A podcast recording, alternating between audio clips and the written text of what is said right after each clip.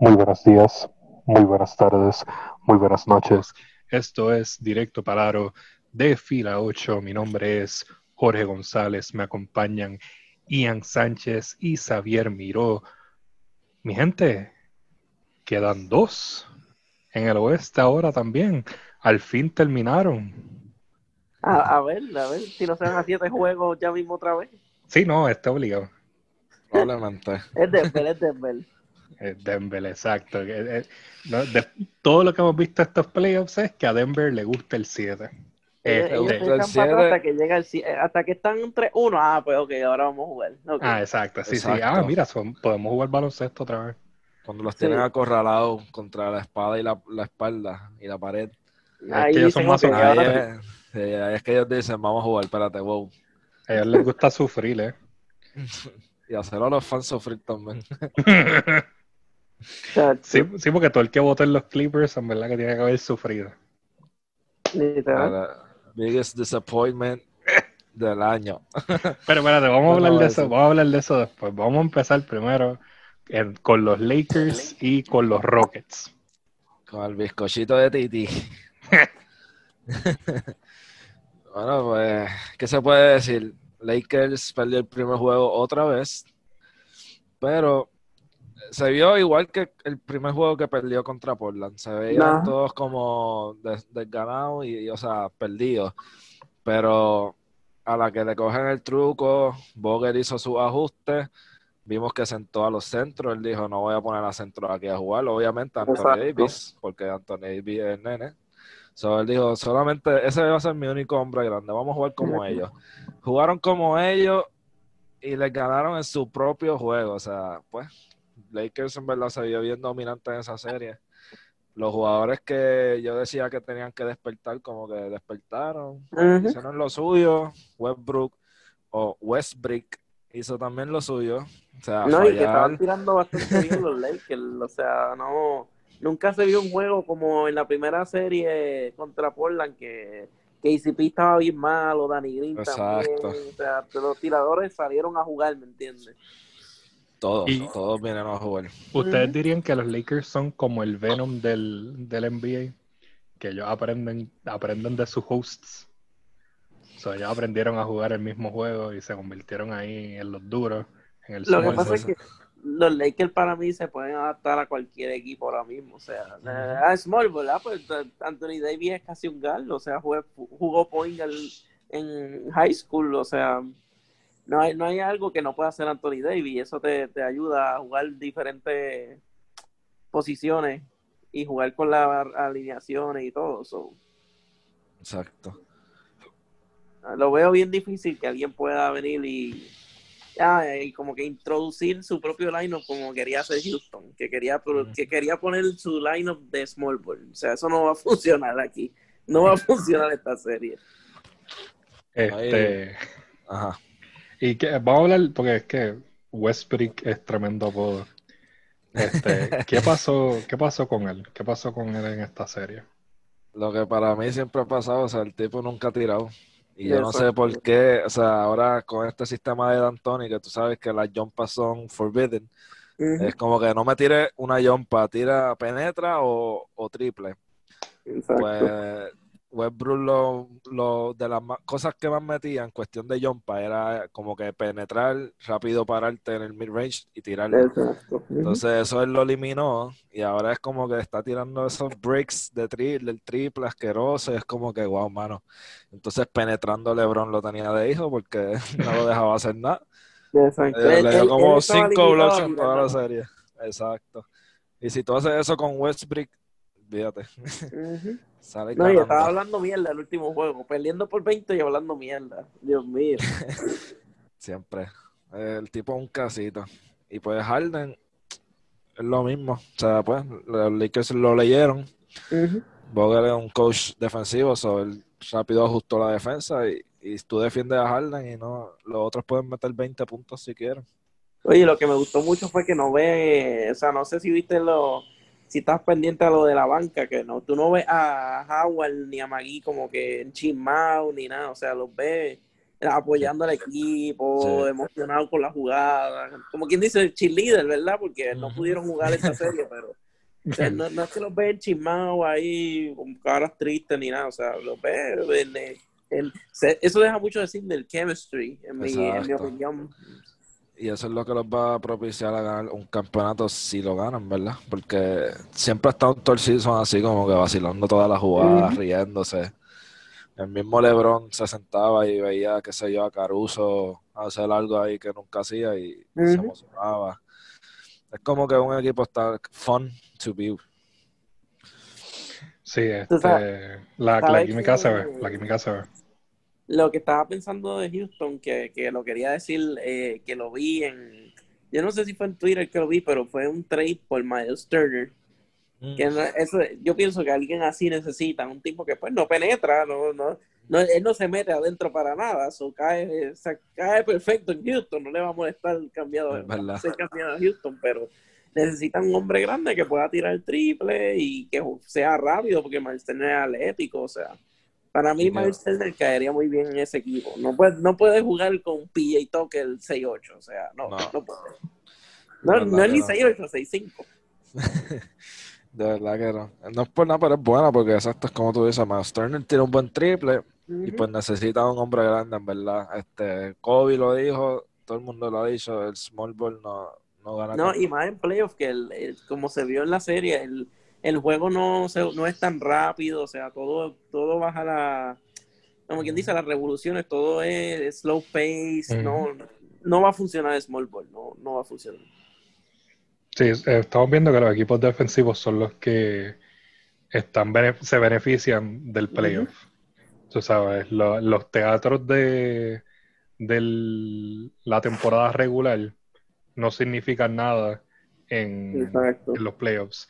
Y esto es algo que de verdad para mí eh, es, mi mentalidad con esto de los playoffs.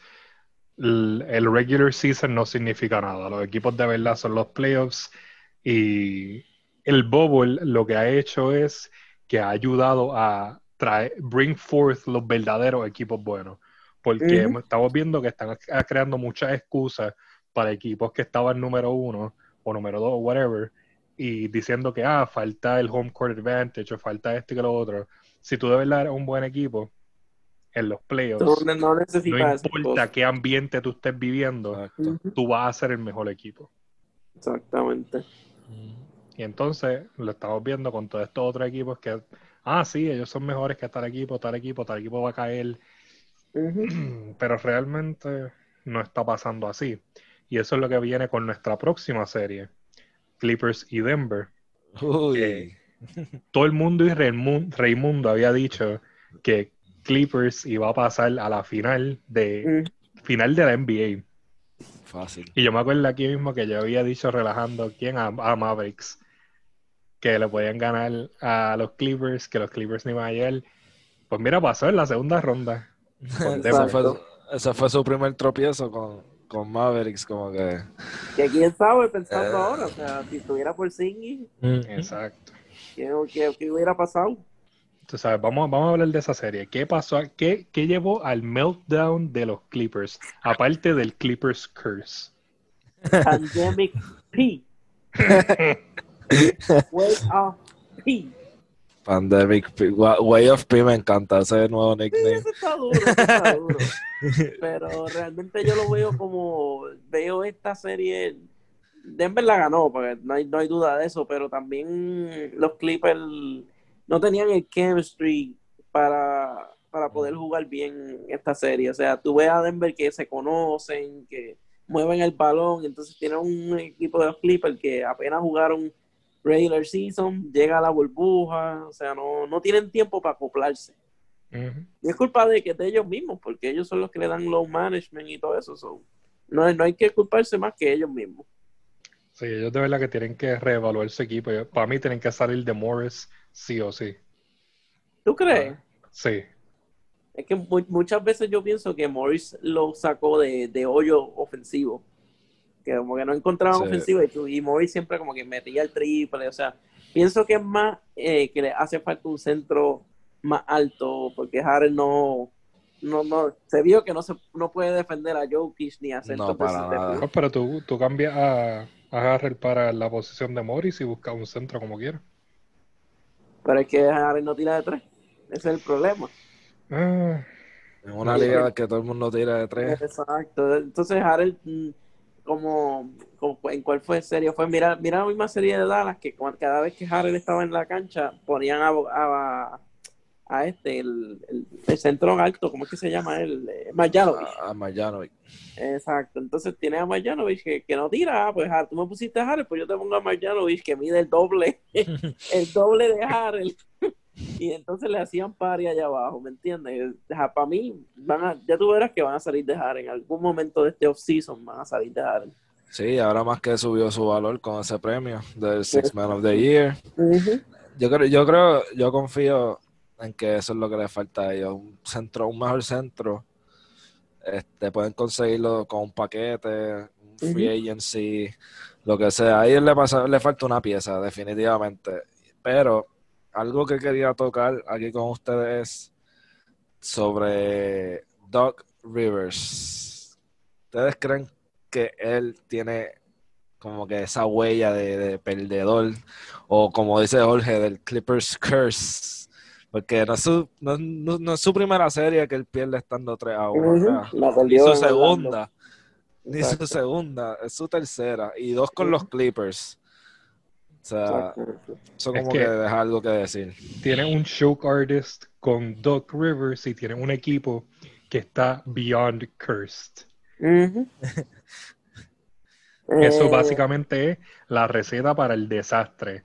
O sea, yo no, yo no creo que Clippers, o sea, ellos van a tener que salir de, de Doc Rivers eventualmente, Sí, eh, echarse un brujo, eh, e ir a hacer un cienzo alrededor de todo el, este, el- la cancha de ellos también, y no sé, sacrificar una sea. virgen. No sé, ellos tienen que hacer algo para poder salir de ese curse, porque de verdad que las cosas están bien malas para ellos. Sí, mano, Mira, está pa- bien para mí, para mí, Doc Rivers realmente un buen coach. No, no pienso que sea culpa de él. Es verdad que ha tenido sus desastres, pero también veo este equipo de Clippers que ellos mismos se pusieron esta presión de ganar ahora. O sea, lo escuchas hablar en el season, ah, te estamos, vamos a ganar, vamos a ganar, qué sé yo, hablando mierda. Mira la misma serie que se estaban vacilando a Lillard, o sea, que eso crea que, ah, pues tú vas a llegar a la final. Pues entonces, como que ellos mismos se ponen esa presión para después echarse para atrás, no, eh, hay que darle un año. Para mí, esto era un equipo como el de Miami cuando llegó LeBron, llegó Bosch, que tú le tienes que dar más de un año para así probar que realmente es bueno. O sea, para mí, obviamente, pues tenían las de ganar, porque contra un equipo con Kawhi, por George, dos Sixman, buen Exacto. banco. O sea, Mm. obviamente, tú no esperas eliminarte en segunda ronda, pero para mí es- lo veía como un equipo como el de Miami. O sea, se apenas se están conociendo, no han jugado nunca juntos. Tienen estos chamaquitos que se fueron a, a palos con Golden State hace un año atrás, ¿me entiendes? So, Sí, sí. Yo le daría un año más. Si en ese año más Doc Rivers no me garantiza final de conferencia, mira, hacer afuera. bye, chao. O sea, no sé cómo más decirlo. Es verdad, ¿no? Tienes toda la razón. Y de hecho, yo creo que lo tienen que hacer rápido porque creo que los dos se pueden ir el próximo año. O sea, Ujú. Kawhi por George. So, si ellos quieren darle un año más a Doc Rivers, ya que los tienen como que ahí atados a. Kawhi y a Paul George, pues lo pueden hacer. Pero si esto sigue así, sigue el Doc Rivers Clippers Curse, pueden incluso hasta perder a Paul George y a Kawhi. Ellos de momento digan, ah, no olvídate, esto fue un error. Y Kawhi diga, me voy para Lakers. Me voy a mudar para Pa- one, one Para locker room down. Exacto. o quizás se va lo- el... ¿Qué, qué? ¿Qué? No, habla tú, habla tú. Perdón. No, que quizás el, el Curse se va con la nueva cancha, porque acuérdate que van a, eh, van a tener ahora una nueva cancha para ellos. Sí, con, con todos esos banners. Uf, Sí, uff. duro. Todavía no tienen ni uno de Finals, de, de Ujú. Western Finals, imagínate. Y, y volviendo, lo que iba a decir es que volviendo a lo de los centros de los Clippers, que que Suba les, les daba buenos minutos, pero hasta que le cogían el pick and roll y lo fastidiaban, que pueden, de- pueden quedarse con Suba, que por eso vuelvo con lo de Harold, que tienen que salir de Harold sí o sí y sacarle provecho a tratar de cambiarlo junto a los Will, hacer un paquete o algo así y para afuera. Eso es, lo, eso es lo, como que lo único que puedo ver, porque no van a salir de Beverly porque le diste el contrato de 3 millones. ¿Y quién quiere a Beverly en ese equipo? O sea, Sí, exacto. no, no veo quién coja a Beverly así, so. No sé. No, Bueno, definitivamente ¿a quién- fue una ¿Quién ustedes creerían que cogería ese paquetito? Así. de, de, de William y Harold. Ujú. Cleveland Uh, por Andre Drummond. ok. Ian, Ian is going somewhere. no suena No, o sea, mal, no, es que, no es mal. que diga que, que va a pasar, pero No, si full, hay un equipo así de loco y que no tiene nada que perder, es Cleveland. ¿Quién, quién va a ir a Cleveland? Nadie. So, tú coges a Harold, que es un chamaquito, que está jugando bien y qué sé yo, y Lou Will, que yo creo que le quedan como dos años a su contrato, si no me equivoco. Todavía produce. Exacto. Y pues los Clippers que pierden nada. Drummond se vuelve free agent junto a, a Kawhi y a Paul George. Y que de ahí decidan si quieren seguir o no. So, yo lo veo como un win-win, pero obviamente Clipper tiene que soltar picks y eso, que, que no tienen. So, Que no tienen, Sacho, se los dieron todos. Exacto. Pero aquí la, la, la ficha del, del tranque va a ser Chamet. Que le den a Landry Chamet a Cleveland. Y ahí sí te digo que es un buen trade. Pacho, pero suena, exacto, suena bien porque entonces así pueden hacer como que suba que sea este centro tirador y Drummond que sea mira brother, tú te vas a parar ahí vas a coger todos los rebotes que tú Tú puedas centro tirador, ¿sabes? Muchacho, tú eres un bravo. Tú eres bravo. Bueno, eh, por lo menos en comparación a Drummond Ah, bueno, sí, que o sea, carajo. Subak pero, met- o sea, mete sus sus dos o tres triples que no los tires son otros 20 Chacho, tú eres bravo. Yo no me tiro un, un line-up con Subak y Drummond, muchacho, mira. no, no, Eh, no, no, por eso yo la no- casa desde ahora, ¿viste? Construyeme la casa desde ahora. no, no, no dije un line-up entre ellos jamás, Ah, macho. ok. Yo decía como que Subak viniendo del banco. Ok, ahora, ahora sí, me Sí, sí, asustaste, no, me Sacho. asusté. Lo que me pasa es asusté ahí. que lo que dije es que es un poco más tirador que, que Drummond. Tampoco es que un Curry, ni un Embiid o un Turner. Pero pienso que alguien así, ¿me entiende? No sé. No, no veo, no veo un centro que les pueda brindar como que hay un centro disponible primero que todo. No veo a alguien, además de Miles Turner, pero yo no creo que Indiana salga de Miles Turner. So, o sea, Yo, no sé.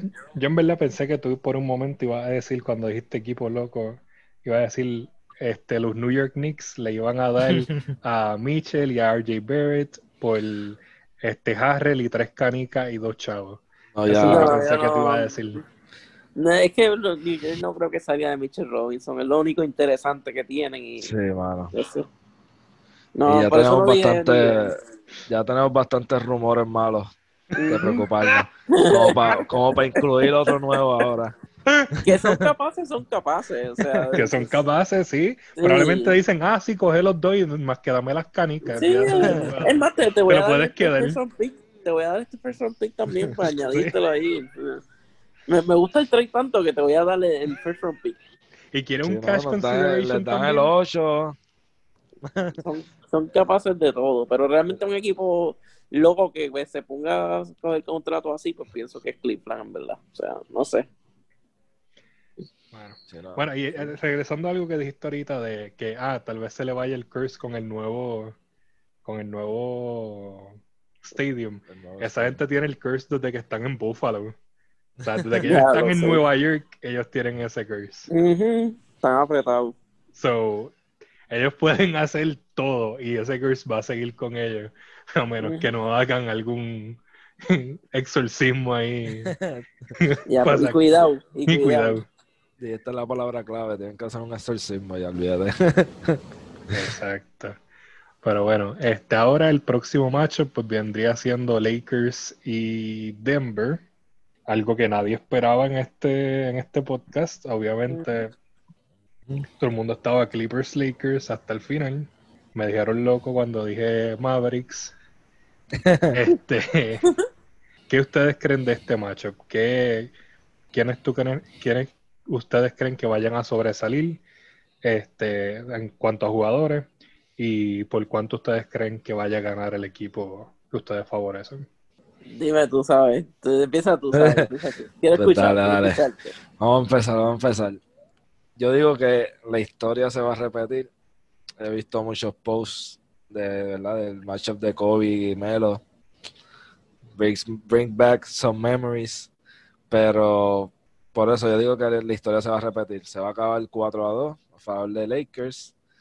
Lo que pasa aquí, yo lo digo porque aquí el matchup es muy diferente. Hemos dicho que Clippers necesita un centro Porque nadie pudo contener a Jokic, pues aquí por lo menos tenemos a Anthony Davis, que fue creo que segundo lugar, tercero por ahí de Defensive Player of the Year, so él tiene un trabajito ahora en por lo menos tratar de parar a Jokic y a Millsap y toda esa gente, y LeBron también puede parar, lo bueno de LeBron es que defiende a cualquiera, so LeBron puede coger a Murray, puede coger a Craig, puede coger a, el A otro, quien a sea que Harris, a quien sea, exacto.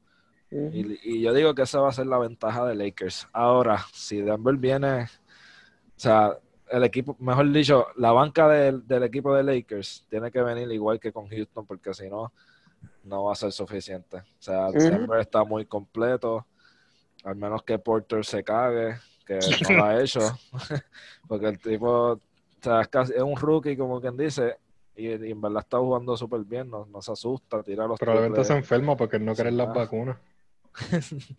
Ay, Dios mío. Le da la, la mala.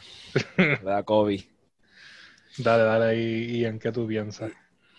Eh, estoy de acuerdo con Saudi en lo de los seis juegos. Pero pienso que la ficha del tranque va a ser eh, Michael Porter Jr. Michael Porter Jr. o Gary Harris. O sea, esas son las fichas clave. No va a ser Jokic ni va a ser Murray, porque ellos van a producir. Es quién es la tercera pieza para Denver. Igual, igual que va a ser para Lakers. O sea, quién es tu tercera pieza. Es Kuzma, pero Kuzma no, no está produciendo, está perdiendo minutos. O sea, de Rondo, Rondo es inconsistente. O sea, ¿quién es tu tercera pieza? Y es para los dos equipos. O sea, el, el- que pueda tener más ayuda de su supporting cast, que en mi opinión es Denver, aunque tengo a los Lakers ganando en 6, pero realmente la banca de Denver, los, los starters de Denver, pues los veo mejores. So. Pienso que se va a ir a 6, pero. Y se va a ir a 6 también por la. Ay, Dios mío, el, el- que Denver ya se ha ido a 7 juegos en dos series. So, deben estar, esa gente debe estar cansada ya. Que por eso pongo a los Lakers, aunque ya los tenía en las finales y ganando la final, pero los pongo en 6. Y ese, eso que tú dices, ese matchup literalmente entre Porter, Porter Jr. y Kuzma. A ver ¿Quién va a ser ese tercero? Bueno, también hay Eh. que poner en perspectiva que hay un poco de tensión en Denver por comentarios que hizo Porter Jr. acerca de cómo este, le dan más, más importancia a Jokic um, y a... Se me fue el nombre. A Eh, Murray. A Murray. y a Murray. Disculpa. Este, so ahí ya ahí hay tensión. Tú sabes que esa gente ahora mismo tiene que estar como que... ¿Qué le pasa a este chamaquito? Exacto. Pero dijo eso y ganaron todos los juegos. No, claro. No, dijo eso, jugó Pero lo dijo en el después juego. del 6. Y fue que el- esos comentarios. Sí. Mm, Él, él jugó mal el juego después. Y en ese mismo juego metió el triple decisivo. Me acuerdo.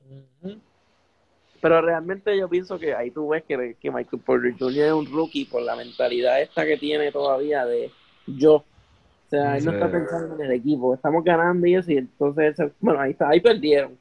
Pero me está pensando que en él.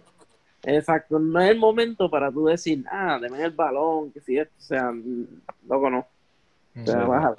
Él tiene que confiar en el proceso. Este. Y el hecho es que él todavía no tiene esa experiencia. Y pues, ahora, eh, joven en su carrera, entró a los playoffs como muchos rookies que hemos visto este, este, estos playoff season, que están teniendo esa, esa experiencia temprano. Que ya para cuando sean, tengan 3, 4 years de experiencia, por lo menos pues van allá a estar down to earth. Pero él yo creo que ha sido de los rookies que ha demostrado que es un rookie.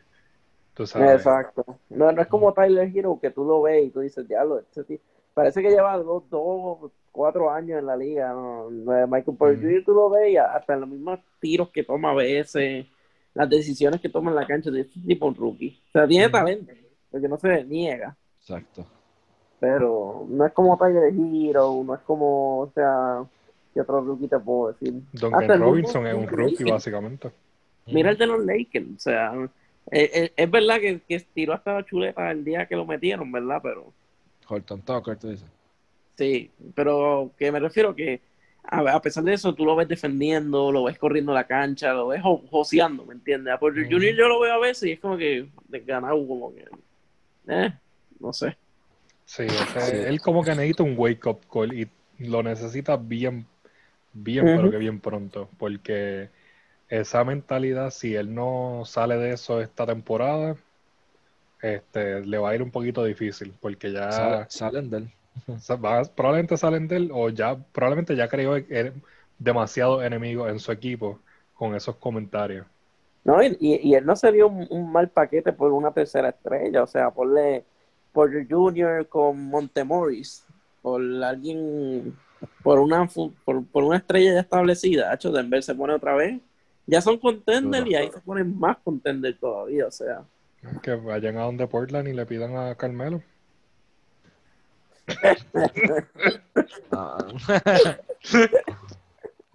Buena, buena esa, buena, buena esa, me, gustó, me gustó, me gustó, me gustó. Fue bueno, fue un buen, un buen intento. Pero realmente, o sea, ponte a pensar un equipo como, como Washington, ¿me entiendes? Ya, aunque Que- no sea un Wall, ¿verdad? Pero no Yo, sé, por lo menos- si que deciden salir de él. Un Lavine, quizás, o no te gusta. Oh, Lo que pasa es que un Lavine ahí, no sé, de- Muy come bola. No, no, no, no, no, no solo por eso, o sea, porque él, él come bola en Chicago, porque ¿quién carajo va a tirar? Pero Exacto.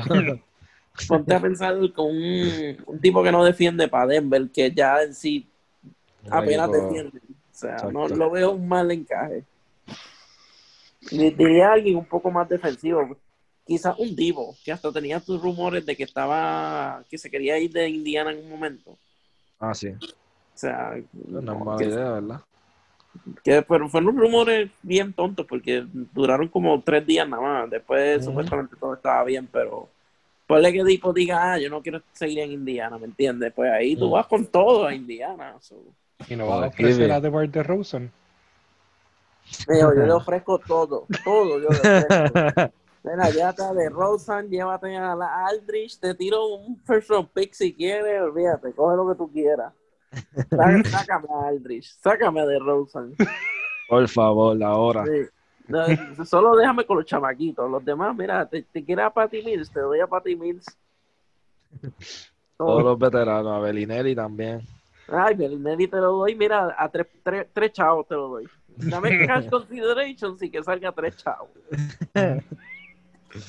Tach. Qué sucio.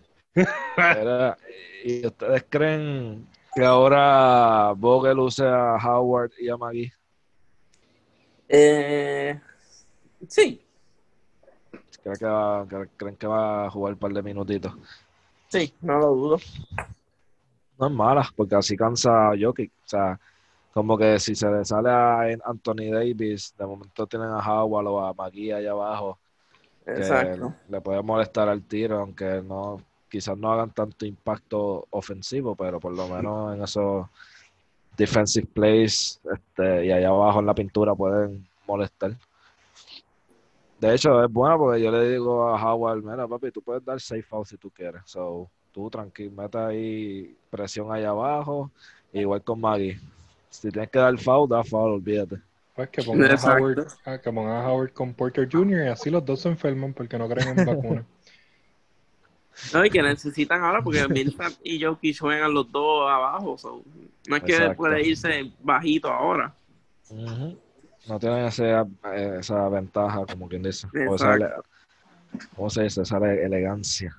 Exactamente. Ya, ya, ya la- la- lo divino de Davis en la 5 ya no, no va a querer seguir jugando en la 5, Davis. Literal. Ahora, cabrón. Pues entonces, este, ustedes dicen que va a ser los Lakers. Yo me voy a tirar la loquera aquí porque ya estoy cansado de jugar la safe. Yo voy a decir que va a ganar el Denver y se van a ir El 7. contra en 7 y se van a ir contra Miami. Va a ser Denver Miami en la Ya, final. ya, entre. Ay, ya, yo me cansé de jugarlo safe. Yo estoy cansado. Yo quiero decir una loquera que aunque no salga la dije. Alto de odio. Estás alto odia. ya. Ok, ok. El hot me hubiese take quedado con Mavericks. de fila Clippers. 8. Mira, guárdame este podcast, ¿oíste? Guarda, dale save o algo. da- No, dale save, porque esto va como, como Steven A. hoy que, a Max, que, que sacó los, los, los clips. Así voy a hacer con Jorge. Mira, tú dijiste esto y dijiste esto otro. Así Tú también dijiste que los Clippers iban a, a ir para las Oye, finales. sí, Tú no vengas niego, con lo en este programa. No, no, no, yo no lo niego. Las cuatro o sea, personas que trabajan en este podcast dijeron Clippers, Lakers. ¿Y dónde Sí, están? Y los grande, cuatro eso dijimos. Toronto, Milwaukee. ¿Y dónde están esas dos gente? En su casa. Yo por Sí, eso yo dije Toronto a la final, muchacho. Mira, mira, muchacho. Clown. Por lo menos no dijiste este Milwaukee en cuatro contra Heat. So, estamos bien. Ya, sí, está bien. Yo, yo dije hit ahí en esa serie. Está bien. Pero como quiera, todo el mundo estaba a Toronto. Ah, no, no. Yo, yo dije, y Toronto se fue a 7, no es que no. Pero No es que. Ah, no, exacto, sí. Como diría Pippen, it don't mean nothing without a ring. Y Toronto ain't gonna get a ring. Exactamente. Y ya se le fue el bot. Exacto. Bueno, estaremos al pendiente de eso. Cuando se acabe esta serie y la serie de Boston, vamos a regresar los cuatro para hablar sobre qué va a estar pasando en la final. So, estén pendiente para eso. Conociendo al oeste, vamos a estar como 10 semanas esperando que se Mira, eh, lo veo la, en tres semanas. Esta semana O sea, tenemos se va a hacer. Lakers en 25, algo así. Van a tener que jugar un montón de juegos porque esa gente no se va a cansar. Pero bueno, nos veremos en la próxima, mi gente. Esto ha sido Jorge González, Ian Sánchez y Xavier Miró. Hasta la próxima.